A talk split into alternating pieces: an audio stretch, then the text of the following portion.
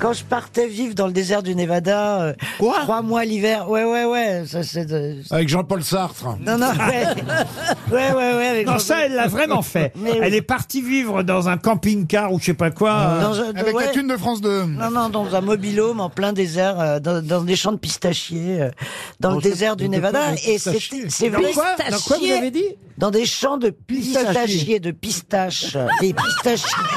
J'avais des coyotes au pied de ma caravane.